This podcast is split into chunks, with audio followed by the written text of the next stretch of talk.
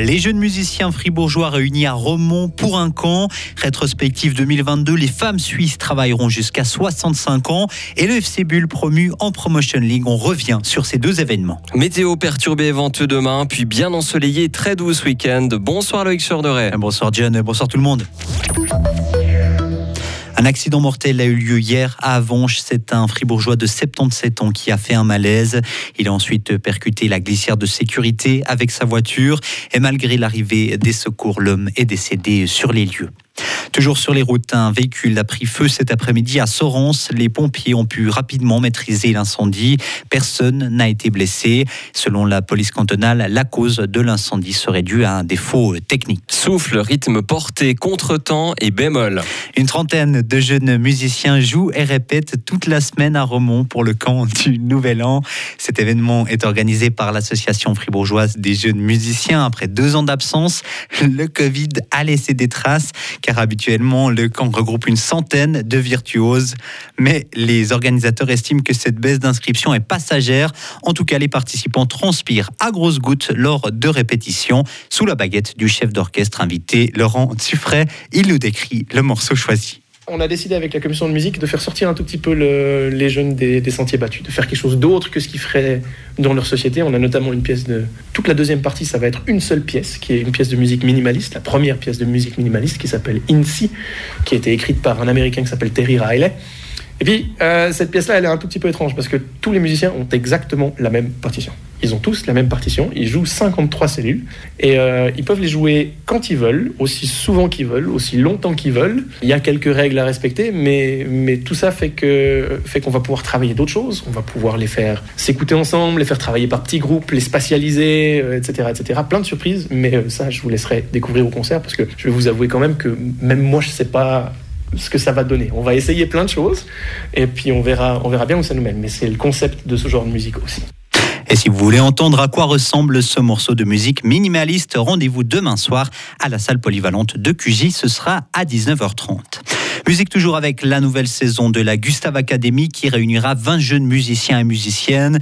Ils ont été sélectionnés par un jury parmi 90 candidats de toute la Suisse. Ces 20 jeunes talents auront la possibilité de se consacrer pendant un an à leur passion en produisant leur musique, en participant à un camp ou encore en jouant dans des festivals et des clubs. La Suisse, les États-Unis, l'Italie ou encore l'Allemagne somment les talibans de revenir en arrière. Et d'autoriser les femmes à travailler dans les ONG, ces pays parlent d'une interdiction irresponsable et dangereuse. Cette mesure annoncée il y a quelques jours par le gouvernement taliban risque d'affecter, selon eux, des millions d'Afghans.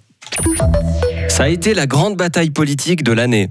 Pour le troisième volet de notre rétrospective 2022, nous remontons au 25 septembre, un moment qui va marquer l'histoire des femmes en Suisse. C'est un dimanche, jour de votation fédérale. Écoutez cet extrait de notre journal de 18h ce jour-là.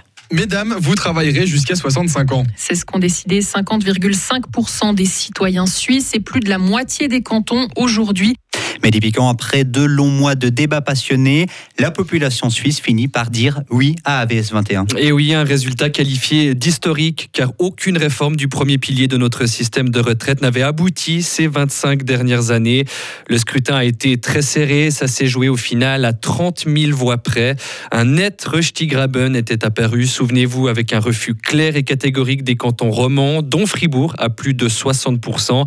Le 25 septembre, on était donc abattu ici du côté de la gauche, on avait tendu notre micro à la présidente du Parti socialiste fribourgeois, Alice Elles ont souvent peu de retraite, elles ont euh, beaucoup moins de moyens. Puis euh, tout au long de leur vie, elles sont déjà moins bien payées au niveau salarial, mais aussi elles assument plus le travail de care. Et donc c'est clair que c'est une mauvaise nouvelle parce que de rajouter ça, cette augmentation de l'âge de la retraite, c'est faire porter aux femmes encore plus tous les soucis liés euh, au financement des retraites. Et quelques jours plus tard, quand on analyse en détail les résultats de la votation, on constate que ce sont les hommes qui ont décidé de faire travailler les femmes jusqu'à 65 ans. Ils ont soutenu AVS 21 à 64%, alors que 62% des femmes l'ont balayé. La nécessité de stabiliser les rentes face au vieillissement de la population a fait pencher la balance et a convaincu la population au final. Les syndicats ont peut-être perdu là leur plus grand combat ce jour-là.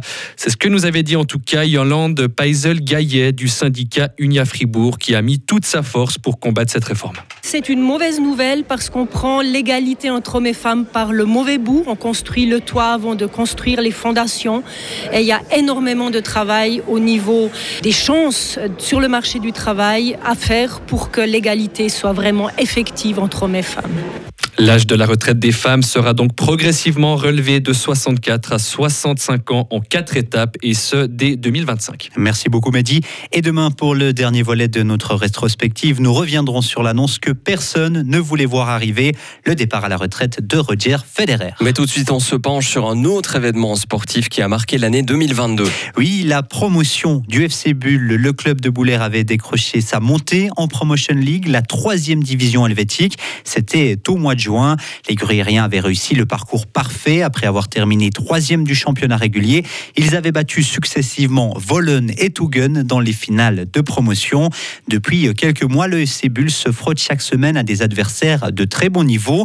Et même si tout est plus dur, l'expérience reste unique. Écoutez l'entraîneur Lucien Denervaux. C'est vraiment que du bonheur. C'est pour l'apprentissage, euh, que ce soit euh, pour le joueur, pour le staff, pour n'importe qui et pour le club. C'est beaucoup plus. C'est un gros investissement, mais qui est tellement enrichissant que derrière, ben, tu penses même plus à tout ce que, tout ce que tu dois donner. Mais c'est clair que que le niveau, il n'y a, y a rien à voir par rapport à la première ligue, vraiment pas. Et d'ailleurs, les gens et le retour des gens qu'on a qui sont au bord des terrains, qui nous suivent depuis de longues années, euh, le voient et le ressentent. C'est que tout va beaucoup plus vite, tout est meilleur et, et, et tout est beaucoup plus beau aussi à, à voir. Le FC reprendra le championnat en février. Les Gruyériens occupent actuellement le 13e rang du classement après 19 journées.